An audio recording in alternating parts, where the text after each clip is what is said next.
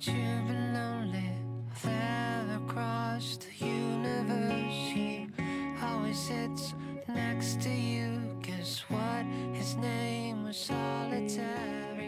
众朋友们，大家好，欢迎收听新一期的《自私自利》。嗯、这一期我们想做一期啊、治愈系日剧的合集，来安慰可能正在艰难生活的大家。然后我们请到的嘉宾是样姐姐，样要不要来跟大家打个招呼？嗨，大家好。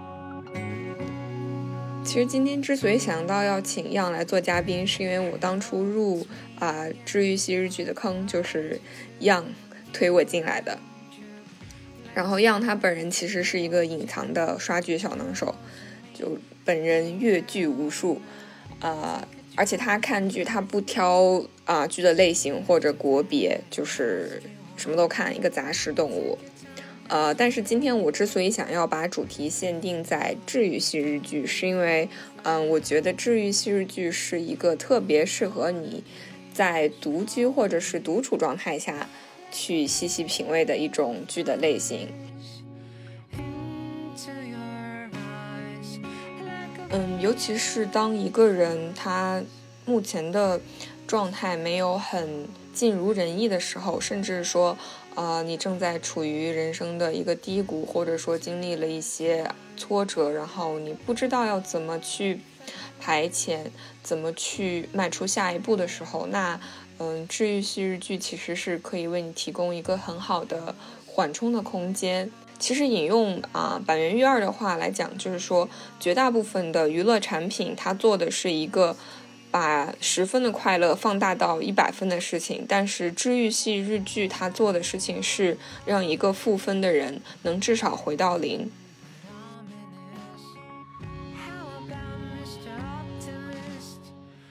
然后还有一个原因就是我可能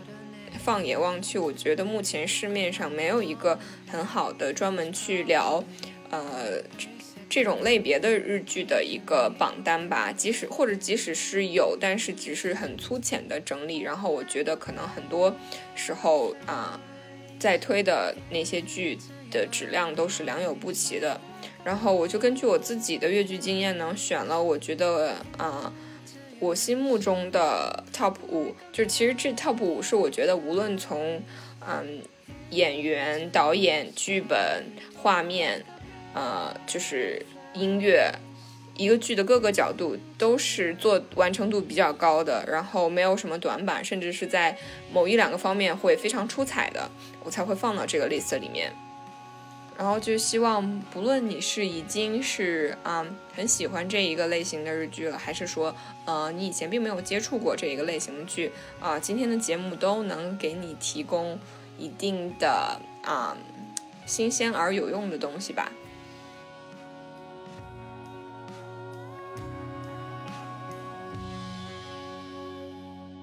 我觉得我们可以先从第一部，我觉得这个也是呃，算是比较比较是最新的一部吧，就是在我推荐的这个 list 里面算是最新的一部，叫呃四重奏，好像是一八年、一八年、一七年左右上映的，一七年上的，一七年对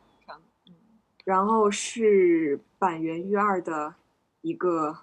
力作，就是很有很有很有板垣裕二风格了。板垣的作品里面那种温暖的底色，在于他对于那种对于每个人就各种各样的人他们的存在都有一种肯定感吧，而不是因为你身上的某一个特质可能对跟这个时代啊，或者是跟呃一些所谓的就是优胜劣汰的标准不符合，他就说啊，那你就去死好了，或者就是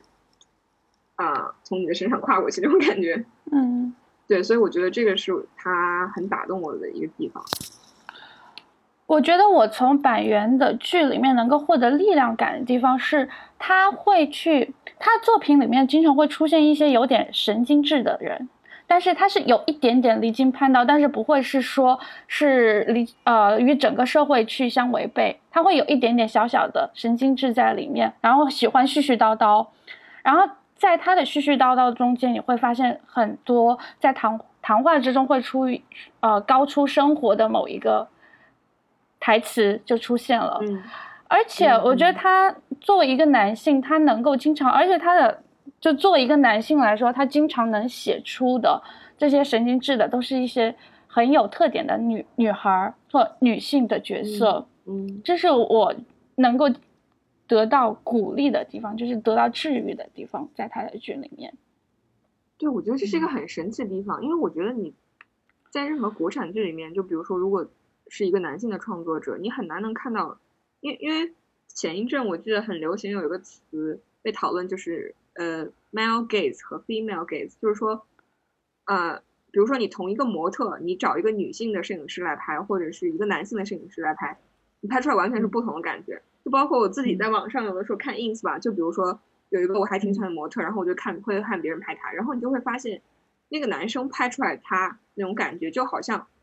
他是一个建筑物一样，就它是一个 object，然后、嗯。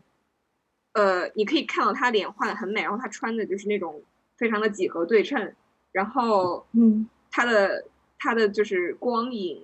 对比很明显，然后他就是嗯就是各种表面都平都很平滑，可能是修图修出来的，但是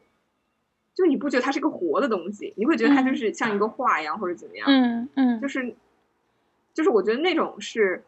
呃大多数女性在男性作品里面的一种感觉，就是你可能没有办法很 relate 到那那种，就是你没有办法把自己的真的带进去，你就会感觉他就好像是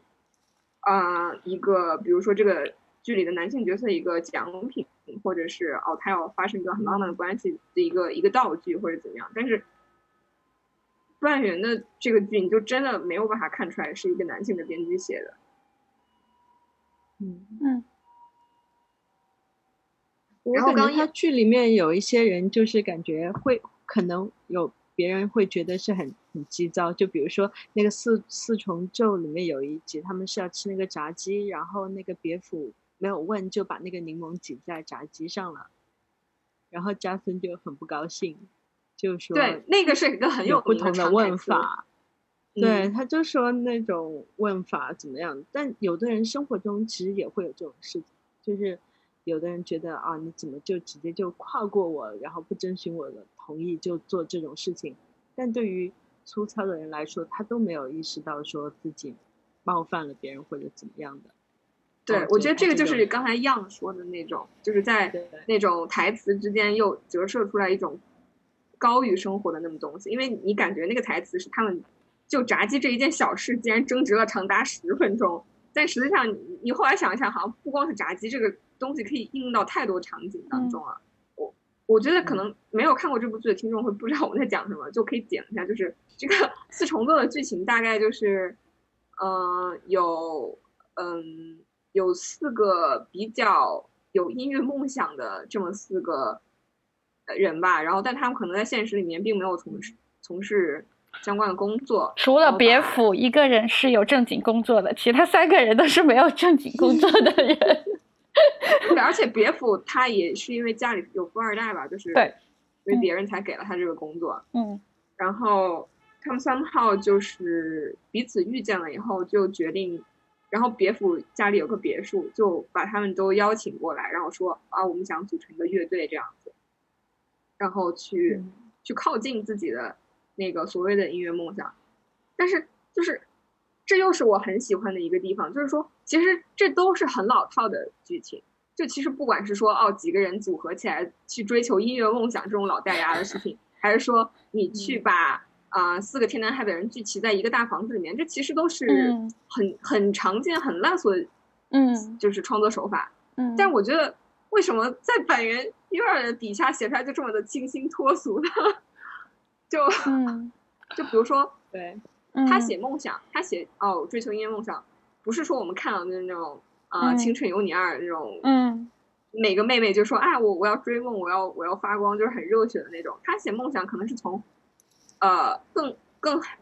反面吧。就比如说你嗯。梦想没实现的时候，你要你要去怎么去嗯。排解，或者说就是说你在那种正正式舞台上看不到的那些东西，他写的是他真的写的是那些百分之就是他背后的故事。嗯然后就比如说，我记得他们四个人当时很很难得的争取到了一个在演奏厅去啊、去餐厅餐厅，最早是在餐厅不是。餐厅，是我记得他们当时面试一个什么工作机会，然后那个当时那个评委就说，呃，心怀梦想的三啊流就是四流。是流，对对哇，那句话真的太他妈扎心了，我 对，那句就话是怎么说的？大概就是他说胸胸怀大志的三流就是四流，嗯，就意思是你自己没什么天赋，你自己心里要有点逼数，不要给我扯什么音乐梦想不梦想了，你就好好的在超市面前拉拉琴，做一下宣传活动就行那种感觉。扎心了，老铁。太扎太扎心了。后面就是呃，光妹她去是光妹要扔垃圾吗？我记得有一段就是说，连就他们家很纠结那个垃圾要什么时候扔掉，然后那个垃圾就一直在那里扔。就只有别府在扔垃对圾。然后有一句台词是：连垃圾都扔不了的人，在垃圾眼里也是垃圾。哦，我觉得我觉得板垣台词真的真的真的太好了，而且你不会觉得很刻意，就好像是他现在要讲台词了，然后就是讲了一段很尬的台词那种感觉，就是嗯哦，回到回到呃刚刚说的那个炸鸡的梗，就是他们四个人住在搬进去住在一起了以后，就会有的时候一起吃饭什么的。然后当时那天晚上他们决定吃炸鸡，然后当那个摆在桌子上的时候，一般炸鸡旁边不是配几块柠檬吗？然后别府就把那个柠檬挤在了所有的炸鸡上，然后加斯就炸了，就说你为什么要这么做？说，然后然后别府就说啊，可是吃炸鸡不就是要配柠檬吗？他说，可是也可是炸鸡挤了柠檬了以后，它的皮就不脆啦，它就变软啦。然后蝙蝠说，呃，好像也是这么回事。然后加加森又说，那挤柠檬这个事情是可以撤销的一个操作吗？然后然后然后别府就说，哦，好像不行。然后然后反正就是关于这个这，然后说说就是你明明可以挤只给自己的这个挤挤柠檬，你为什么要代表所有人都挤上来这个柠檬？那我们这些喜欢不挤柠檬的人要怎么办？然后就是怎么讲，就是用这种指桑骂槐的方式来去体现人与人之间相处很多、很多很微妙的一些一些一些碰撞和那种局语吧，就是你很难说一个大的剧情去呈现，比如说嗯什么。呃，哎呀，我出车祸了呀，或者说什么，哎，你你什么，就什么升职加薪啊，或者什么，就是不是，就是反原的手法，它从来不是说从剧情的那种跌宕起伏去入手去塑造人物，而是从很真实的就是各种细节入手来去来去写这个一种人生的真相吧，我觉得。然后我还喜欢的一很喜欢的一个点就是。当时他们到了新疆以后，就一起做一些装饰什么的嘛。然后可能，呃，有一个画，有一个画是别府还是谁，一直不知道要挂在哪里。然后就有另外一个人来，直接就把那个画就是拿个钉子钉在墙上了。然后旁边那个人就说：“我好羡慕那种可以直接给墙上钉钉子的人。”就是世界上就是有两种人，一种是可以很很爽快的给墙上钉钉子的，还有一种是。是没有办法没有做这件事情的人，嗯。我当时觉得我操，这说的太对了。没办法钉钉子，是因为他选不好位置，还是因为他不想给墙上留坑，还是什么？都有，就觉得这个事情好像是一个很严重的事情，就因为嗯。它它的这个影响是不可以怎么讲，就是不可以撤销的嘛，或者撤销的代价很大，然后哦你就会觉得哦，好像我没有办法去做一下这个选择，或者说就是说我在做一件事情，我会考虑很多，就会说，哎呀，我会不会对这个墙造成伤害？就是说，如果我挂在这面，其实嗯它不是最优解的话，那别人进来会不会看到就觉得很难受？嗯就是非常在意周围一切的感受的这种人。嗯所以我会觉得这一些台词，或者是我们现在谈论的都是一些很小的一些细节，就是看今天思雨讲的这一系列是呃剧当中，我觉得给我感受最深的，跟我去看英剧或者是看美剧不同的一点是，我不会说很期待是马上去看下一集就知道那个情节会发生什么变化，包括我们今天说是从这最后的结局是什么，好像。都不太能记得清楚三个，人都忘了，就看完看完以后，你不有没有会觉得发生了太多变化，但是就是会心灵上也没有任何的，就是说发生颠覆三观的一个震撼，但是会发现很多在你生活细节或者是你感受情感上会有一些很微妙的一些变化。对，就比如说有的时候我一般都是在很。就是觉得一种很绝望的境地下去去去看这些剧的，然后当时你看这个剧的时候，你会觉得心里面就像那个海绵进了水一样，就很沉。但是看完这些剧以后，你就会觉得那个水被挤出去了，然后你好像又是一个清清的海绵那种感觉。嗯，我觉得这个是呃板垣的剧能带给我的感受。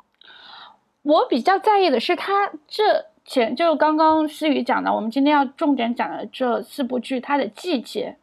因为我其实看日剧，特别是重新再回去看日剧，很多时候要么是冬天，要么是夏天。后来我发现这些剧情，它也是因为它要么是秋季番，要么是呃春季番，但是春季夏它会分四个番嘛，春夏秋冬。但是这一些剧好像要么就是讲发生在冬天的故事。然后迎接到了春天的到来，要么就是像西瓜，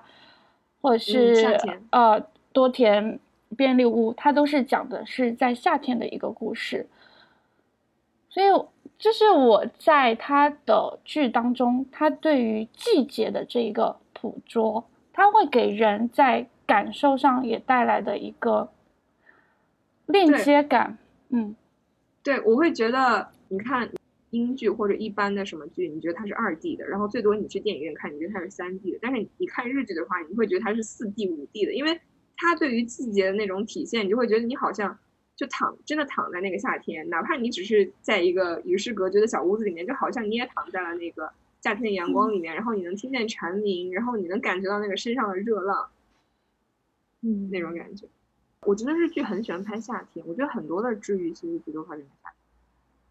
就包括什么风平浪静的闲暇，西瓜，嗯，悠长假期，悠长假期，对，嗯，不知道哎，可能夏天本来就是大家觉得可以懒洋洋的瘫在那边，也不会觉得很，很，嗯，就我觉得夏天和冬天这两种季节，它本身给人有一种放松的感觉吧，就好像是说。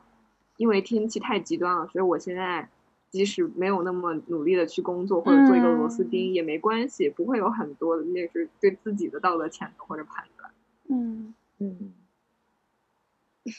是的，嗯。然后其实我因为刚刚提到就是说，嗯，我今天列的这五部日剧，就是我觉得他们其实每一个有侧重点探讨的东西。我觉得四重奏它探讨的这个点就是关于。理想和现实之间的差距，就你怎么去，就是在你有一个梦想的时候，你怎么去接受它跟现实中的这种落差，和你永远就是到不到不了那个地方，因为就是说，嗯，可能有的人或者说他没有处在那个情境下的人，他会觉得到不了就到不了了，没事儿。但是实际上是当你已经有有了一个理想的状态或者向往的东西的时候，你再反过来去看你的。每一就是日常的一天，或者说你在从事着你不喜欢工作的一天的时候，他是会让你觉得这个事情很难的。嗯，就我觉得你就是你心里有一个有一个东西和每一个东西的时候，你可能过同样的生活，但是这个事情，但是对你的幸福度是不一样的。然后就包括，嗯，刚刚我提到就是说四重奏里面说，呃，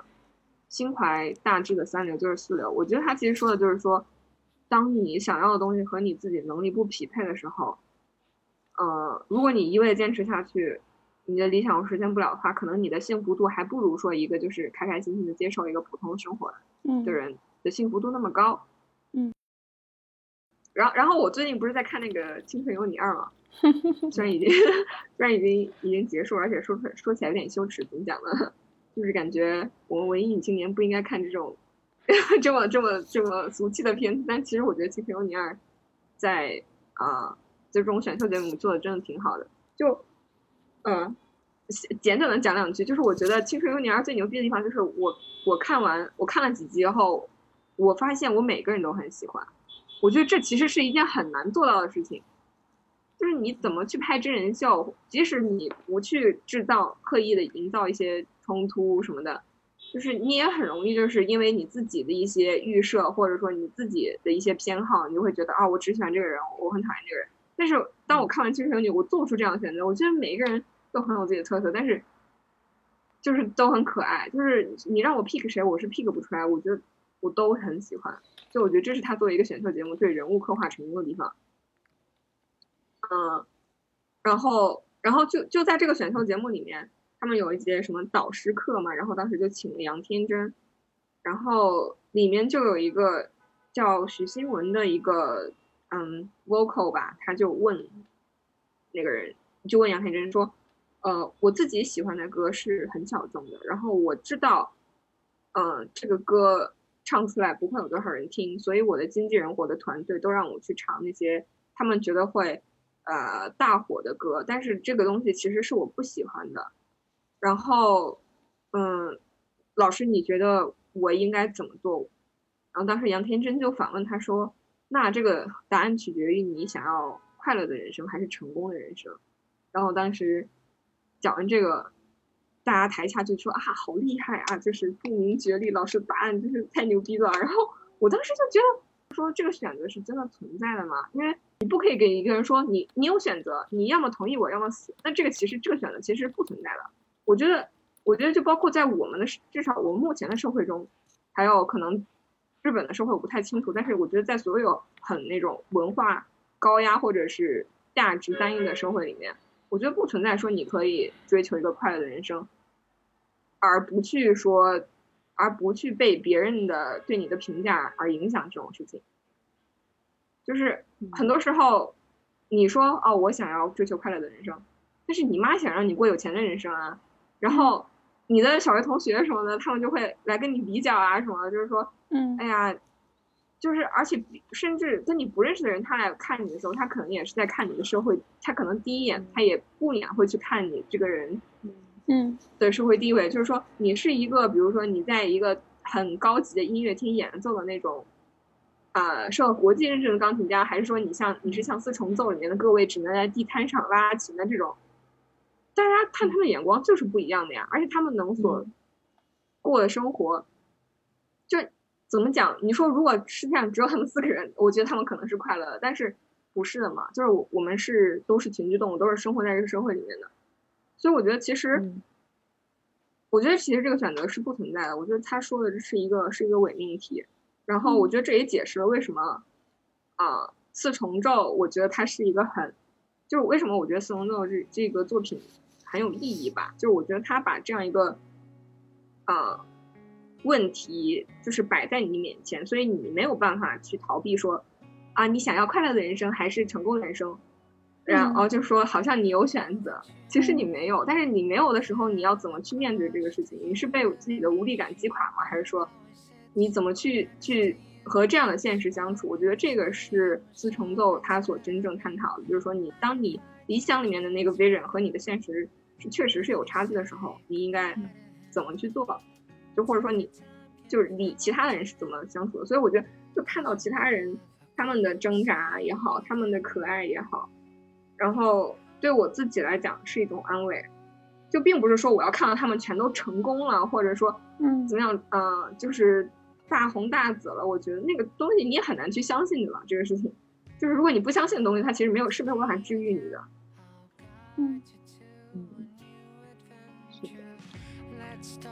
Little chat that doesn't mean a thing at all now. Take a try and ask me one. After that, I'll ask you one. Take your time, there's plenty left. It's nothing hard, I'll get 既然我们已经嗯聊到百元院了嘛，我觉得我们可以再聊一下这个历史里面他的另外一个我觉得呃很好的作品是最高的离婚。我觉得这个可能也是算是看的人会稍微多一点的一个作品，然后它是探讨，嗯，婚姻与爱情这样一个主题的一个一个一个东西吧。我突然觉得这个这个标题好跟现在最近的 某个时事联系好紧。就是离婚冷静期是吧？因为因为他讲的是两对两对 couple，一个是要去离婚，一个是要去递交结婚申请。然后这对离婚的人是反复，就是中间有一对我印象很深刻，是他们去打印离婚证，呃，离婚申请，然后从半夜开始吵架，一边吵一边打，然后后面哎不对，我的名字写错了，然后。结下是呃把他的名字写错了哦，位置写错了，最后打到最后是哦打印机没没没没墨了，然后之后就又延到后面去申请第二次离婚，所以一直是离婚没有离成。然后另外一对 couple 是要去一直递交结婚，然后因为男方是他是那个哎林野刚在里面演的那个人叫什么名字？他是一个比较偏。比较渣的一个角色，就会一直在出轨，跟不同的女人交往。叫什么？你就叫他渣男吧。然后他是他们是结婚证，呃，结婚申请书是一直没有交上去，然后到最后到好像到最后才才有交，对不对？是嗯整个持续过程是这边是一直没有交结婚，这边是一直没有交离婚申请，跟我们的那个 冷静期是但是这个有自己选择冷静一下，和别人强迫你冷静一下是不一样的。还是不一样的。你想想，如果那个光生和杰夏他们已经冷静冷静了一年以后，想要去交他，然后那个法院跟他们说你要回去再冷静再冷静一年。我本来挺冷静，但是我就不听到这个我就不冷静了。对，就我觉得其实我看这个剧的时候，我第一遍看的时候年纪还比较小嘛，就是大学里面看的。然后当时我就觉得，呃，光生和杰夏，我觉得他们都很可爱。但是前一阵儿就是为了录这个节目，我又把这个剧找出来看了一遍，然后我就会真的就觉得，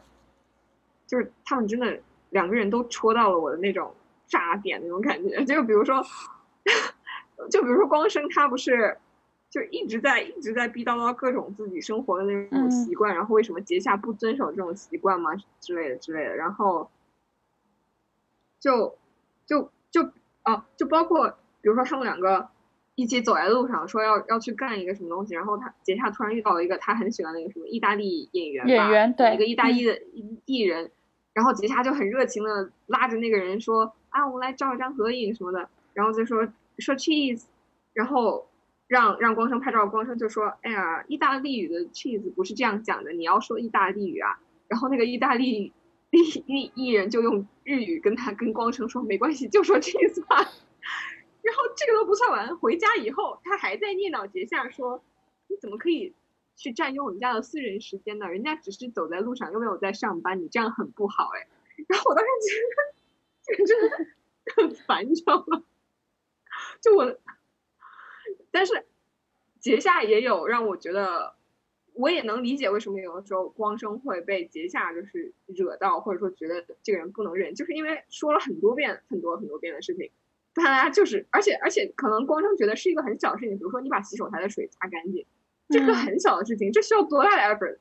对吧？而且就不是说有的习惯它确实是我有个人偏好，但是有的时候就比如说你下雨了收一下衣服，或者是说，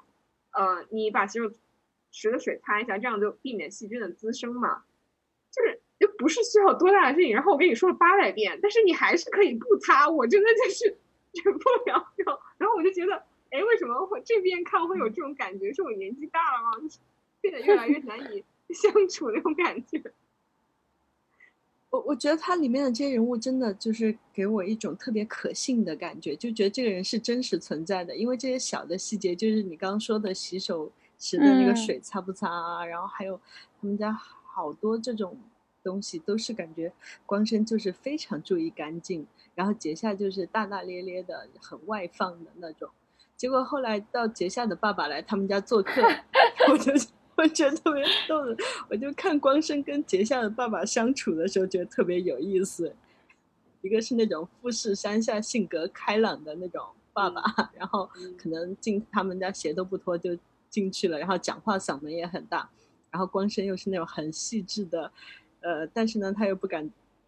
就得罪他爸爸什么的，我觉得那那段还挺有意思的。还有后来就是光生的父母不是也出现了嘛，然后嗯光生他爸爸比他还要夸张，他爸爸是整个车里面都不准吃任何东西，而且用那种透明的东西把车座位全部包起来。然后我觉得这种感觉他们的性格特征可能是跟就跟我觉得跟家庭有一定关系吧。对，而且我觉得这个这个情况是，就是它是一个很普遍的一个事情，只是说，呃，其他的文文学作品可能很少能把这一些鸡毛蒜皮而对人心理造成的真实的这种影响说出来。就好像比如说你自己在生活中跟你父母去沟通的时候，就会说啊，我觉得我跟我男朋友性格不合，然后父母就会觉得性格不合这是什么傻逼理由？就在他心目中只有门当户对，就是或者门不当户不对才是可以是你没有办法跟这个人生活的理由。但是就张小娴之前有一句话嘛，说我相信爱能排除万难，但是万难之后还有万难。就你如果你想象一下，你从一天睁眼到结束，你都要跟一个和你生活习惯完全不一样的人，就是你们两个的每一个决策事无巨细，你们两个的决策结果都是相反的。就我觉得这个事情是真的是挺 overwhelming。但我感觉在这个剧里面，就是我自己看下来的感觉，我是觉得，呃，好像有的时候人反而是要找性格互补的这种，因为我觉得那个杨子他和光生一样，都是很内敛的人。然后他甚至比光生还要内敛，所以到光生说那个话，说那个乐队好像就是什么像马桶圈一样，类似于这种话，他很生气，但他也不会发作，嗯，所以他就是默默的离开这个人。所以他们两个这样内敛的人在一起分手了，可能都不知道另一方都不知道是什么理由，嗯，然后等光生遇到一个比他要更外放型的女孩子之后，我我觉得反而他们还要更合适一些。就不会说两个人都是什么话都闷在心里，然后又不说。嗯嗯，确实。但那他们两个的离婚，因为我当时是想说要讲这个片的时候，我就在想，哎，当时他们两个为啥要离婚？好像就是因为说这些生活习惯上的摩擦。还有一个我记得分歧的点就是说，杰夏想要个小孩，但是光生就非常不想要小孩，对吧？对。导火线是因为杰夏啊，光生从哪里带了一个特产，搞得我现在还很想去吃那个地方的特产。然后杰夏找了一堆朋友来聚会，把他那个点心给吃掉了。然后这就是他的导火索。对，对，就是当时那个镜头一开始先那个画面一开始是光生在看牙嘛，然后就光生就很期待的说：“哎呀，我今天回去可以吃那个。”买来的特产了，也不是说我很想吃的意思，但只是说听说那个特产很好吃呢。然后你就我当时就三号搞得我也很期待看到他吃那个东西。结果当时他一推开回他一拉开门，就发现节下的五个朋友坐在那边，把他们所有特产都吃完的时候，我当时真的很恨节下，你知道吗？但是这一段就是光是这一段。自白，他的独白开场，我就觉得这个形容真的是太精辟了。对于婚姻的形容，他是说，呃，大概台词是说，有时候我想说，要在没有一个人的森林里跟猫一起生活该有多好。他家不是两只猫吗？然后就痛苦，反正就是意思就是好痛苦。就结婚就是人人们自己创造出来的痛苦。然后有一个很好比喻是说，用季节来比喻就是梅雨天气。对对对，我觉得我觉得《就到离婚》的开场真的很妙。我觉得听众朋友即使不想看完的话，也可以去看一下开场。我觉得那个真的很经典，就是他就是光生一个人，他在去洗牙的时候，就对着那个护士，那个护士其实完全没有在听，跟他一个人一直在逼逼叨逼叨，就是抱怨自己婚姻生活中的这些，就是这种很沮丧，但是你好像说出来又很无足轻重，就可能别人会觉得你在。无中生有或者小题大做的这种事情，但他其实每一个描写都让你觉得哦非常贴切，这个事情就是这个样子的。嗯，然后后面他去吃饭，他的同事就说光他说同事同事好像是离婚了，然后就劝光光生说你千万不要离婚，还是怎样？然后他说一个反正被很多微博转载的一个台词，就是说什么两个人一起吃的是饭，一个人吃的是饲料，然后光生就说也不是。但也不一定每个人都这么想吧。然后光生是每天都是一个人在那吃饭，而且要逛灌那个什么，那个那个是绿那个绿绿油油的那个上，然后他一个人在那吃。然后嗯，那同事就说一个人孤零零的死掉会很可怕的哟。然后光生就说我就挺喜欢一个人孤零零的死掉的。对，嗯，这真的，我觉得，哎呀。嗯，对，说到这里，我就是觉得，呃，板垣育二他对于人物的塑造，就真的是很神奇。就而且包括就是我们刚刚提到的，就是他写的两部剧啊，《四重奏》或者《最高的离婚》，可能你看到后来你回想的时候，你其实都记不清到底剧情是什么，但是你会记得那个人他是一个怎么样的人，然后他经历了什么样的困境，然后他自己的思考和成长是什么。包括我再去回想《最高的离婚》这个剧的时候，我其实压根儿想不起来他们最后到底离没离婚。但是其实这个都不重要，就，呃，我觉得日剧就是这种治愈系的日剧最大的一个特点是，它不是说靠情节的这种曲折离奇来去吊着你的胃口或者吸引你，它是靠着对于人物的塑造，就是说，嗯，它它是通过剧情来塑造人物，而不是说把人物当成他表现他这种剧情的一个一个一个道具或或者说一个符号也好。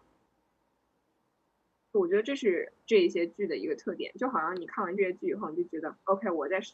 我我的心底的某个地方生活的这些，然后他们都是能理解我的好朋友那种感觉。嗯，我再返回到我们今天的呃主题，是思雨说到这是治愈，我觉得对我来说看日剧很很就是这类型的治愈剧给我一个最大的。最大的鼓励是我感觉可以找到人生的 role model 的感觉，就是主要是中间的一些女性形象，就是你会想说，我想活成那样子的人。就像虽然杰夏他有很多毛病，但是我觉得我我我是很期待，如果生活中出现这样一个人，我我很想跟他一起生活。然后像嗯嗯，在四重奏里面的嗯满岛光。包括他，我觉得包括日剧里面，虽然日本是一个很对于两性关系和特别是婚恋关系也是一个很传统国家，但是他的剧里面反而是给人感觉是说，你你可以活到，你可以成为你自己。那包括满满岛光他后来演的《对不起青春》，他里面也是演一个女老师，但是就是一直没没有结婚的那个，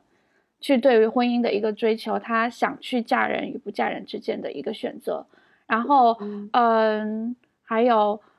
金日子小姐姐，就小泉金日子，她演的倒数第二次恋爱，思雨没有看下去的一部剧，但我还蛮爱看那部剧的，就是到讲的是五十岁的人去谈恋爱的那个一个一个内容，你会觉得它里面的形象是日本人日本女性的，我们的刻板印象是温柔，但她是温柔，她也积极。她会想的是，你可以去接接受，不会说成为一个非常上进的人。你可以容忍你自己的，可以容忍你自己的，嗯，怎么说？这种小小的、小小的，嗯，缺陷，就是用四重奏里面一句话，就是说，呃，就好好像你就是你的甜甜甜圈。中间有一个洞，嗯，然后那个洞就是你性格上，或者说，就是你的一些小的瑕疵吧。但是，不是说你一定要把那个洞填满，因为你不填满，然后你也是甜甜圈，然后甜甜圈就是因为有洞才好吃，或者是就是甜甜圈就是因为有洞才是甜甜圈这种感觉。对，就它还包括里面一句台词是，呃，没有人，没有所有人都要拥有上进心，也不是所有人要成为有钱人，也不是所有人都要有竞争，你就是找到你自己合适的一个地方去生活。嗯嗯，我觉得这个真的是一种，就是很很治愈的力量吧。因为，嗯，刚才样说到说他可以在这些剧里面看到 role model 嘛，因为这这些 role model 在你平常的就是正常的剧里面你是看不到的。你可能必须是一个，比如说啊，事业上的女强人啊，或者说我得是一个追梦的这个呃女练习生啊，或者是。就是就是我得是一直很拼，或者说我得很成功，然后我才可以成为 role model。但是当你看着这些人的时候，你就会觉得好像挺窒息的，就好像挺累的，好像说我也我也不是想成为这样，我也不是想过这样的生活。但是我的生活在哪里呢？我没有一个可以投射的对象。但是板垣育二就把他们写出来了，然后而且非常大大方方的承认了他们的存在，然后用一种很很怜爱的眼光，啊。去去包容了他们的存在，我觉得这个是他治愈的地方吧。就包括满岛光说，他觉得，呃，就这种，就是说他满岛光说，板垣育儿笔下的每一个人都让人觉得，啊，也有很可怜的地方，但是也有很可爱的地方，然后也有很笨拙的地方，但是就是也有很坚强的地方。嗯，没有，他不一定是非得是一个很单纯的温柔或者是平淡，他背后就思雨说的坚强，是有一句。在四重奏里面是当时满满岛光爸爸去世去拿拿骨灰盒，对不对？然后对，然后说的一句话，松隆子松隆子说，哭着吃过饭的人是能够走下去的。对对，那句话，所以他是他是有他的坚强，他会去想要活下去那个欲望，他是在那里的。对，最高的离婚，因为我们说的是他是探讨婚姻与爱情的嘛，但是嗯。就是你觉得结下，你们觉得结下和光征之间是是有爱情的吗？嗯，我觉得从他这个剧里面来讲，感觉光生就是在前面的几集里面，感觉光生就是他初恋一出来他就不行不行了，然后在那种对比之下，会感觉好像光生对初恋才是爱情，跟节夏不是爱情。但是到了后面的时候，后面的几集，特别是。啊，节夏走了，然后光生给他写信什么的时候，我我我会觉得是有爱情的，不知道你们怎么怎么想？就是我觉得，嗯，我其实不是从光生的角度去理解这件事情的，就包括我看《东京爱情故事》的时候，我觉得其实我能，我能看到那个侧面都是女生的那个那个侧面吧，就是。这这是我觉得板垣很统一的对于爱情的理解，就是我不是为了幸福才喜欢一个人的，嗯，就是，嗯，不管是丽香在《东京爱情故事》里面去对丸治那种毫无保留的很热烈的感情，还是说光呃，还是说杰夏在最高的离婚里面，他我记得杰夏就很明显的讲，当时是因为有一个很适合他的一个。男生出男性出现了吧？就是那个男性好像是那种很家庭型的一个家庭主男的那样一个角色，然后他然后他也是喜欢小孩的，然后就好，他看起来好像是一个很好的结婚对象。但是我记得杰夏就在某个某个场合里面，就是说，就意思大概就是说，其实我喜欢光生，不是因为说我我是为了有很幸福的生活我才喜欢他，那我喜欢他这个事事情是。就他是一个独立的存在，是一个不受我掌控的存在。然后，嗯，怎么讲？我不是说我进行了一堆公式或者利益的计算和权衡，然后得出结论，我应该喜欢这个人，或者说我应该跟这个人结婚。就我觉得这个是在二十年期间板垣育二没有变过的一个爱情观。嗯。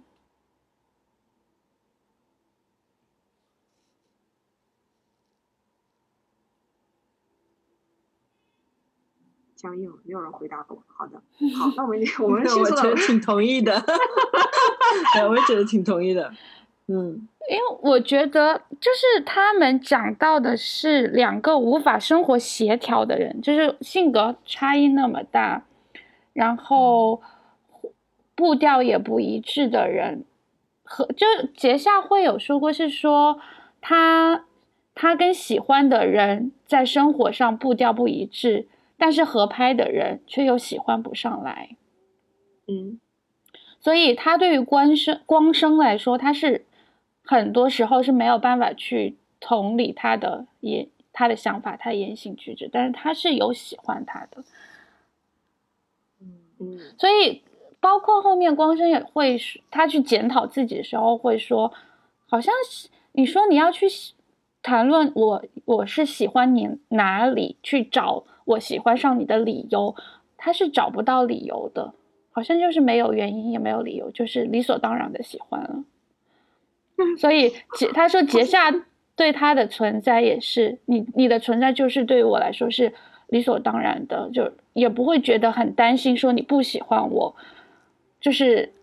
一个很有安全感的理所当然的存在。因为你不记得他们的相遇的过程是就是板板垣在那埋的一个梗，是在地震日本地震的时候，他们两个人一起走回家。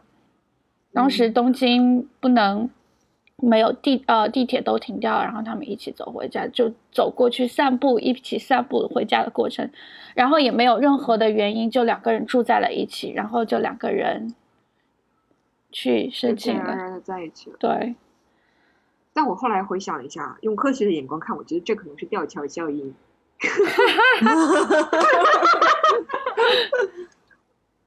就是不是那个什么来着？就是因为当时是日本大地震嘛，嗯，然后所有的高速路都已经不通车了，然后他们就走了十几公里，然后当时路上的那些黑压压一起走的人就像丧尸一样，因为在那种很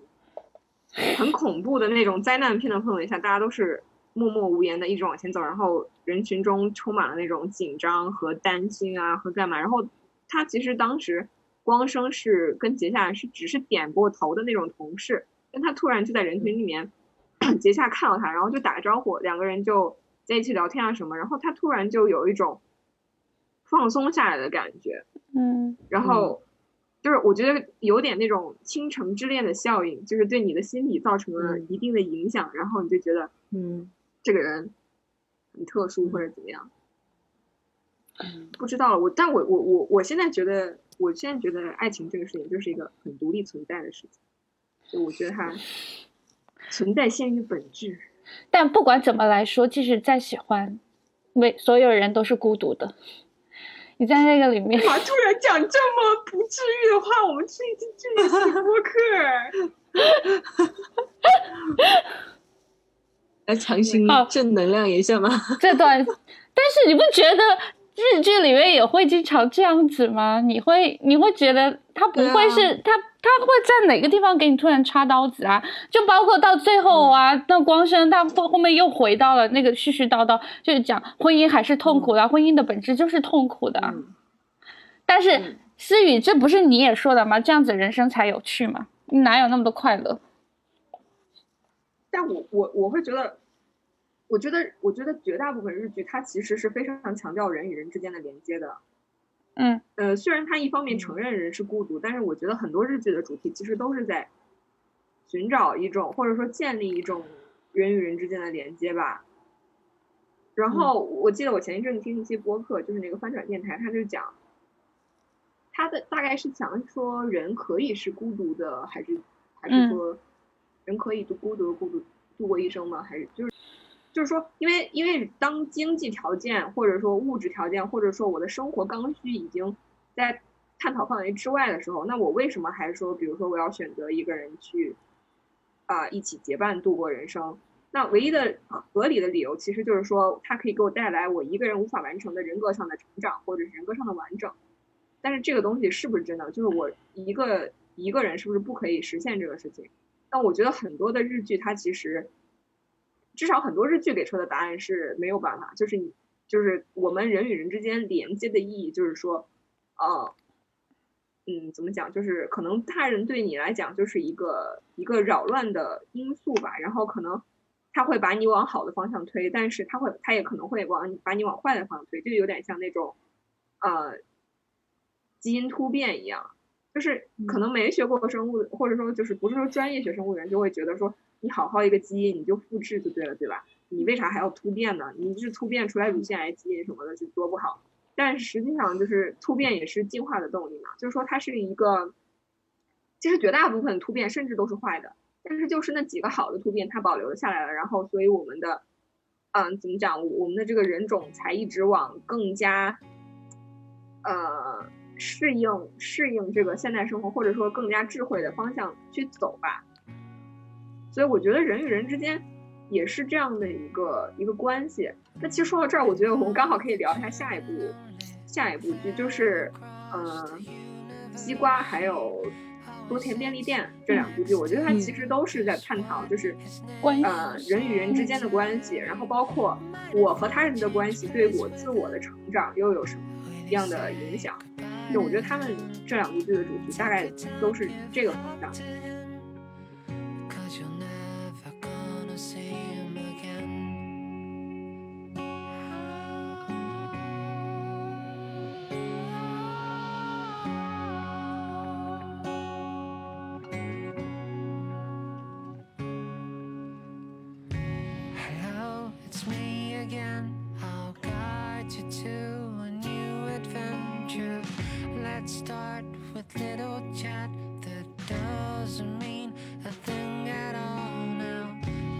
try.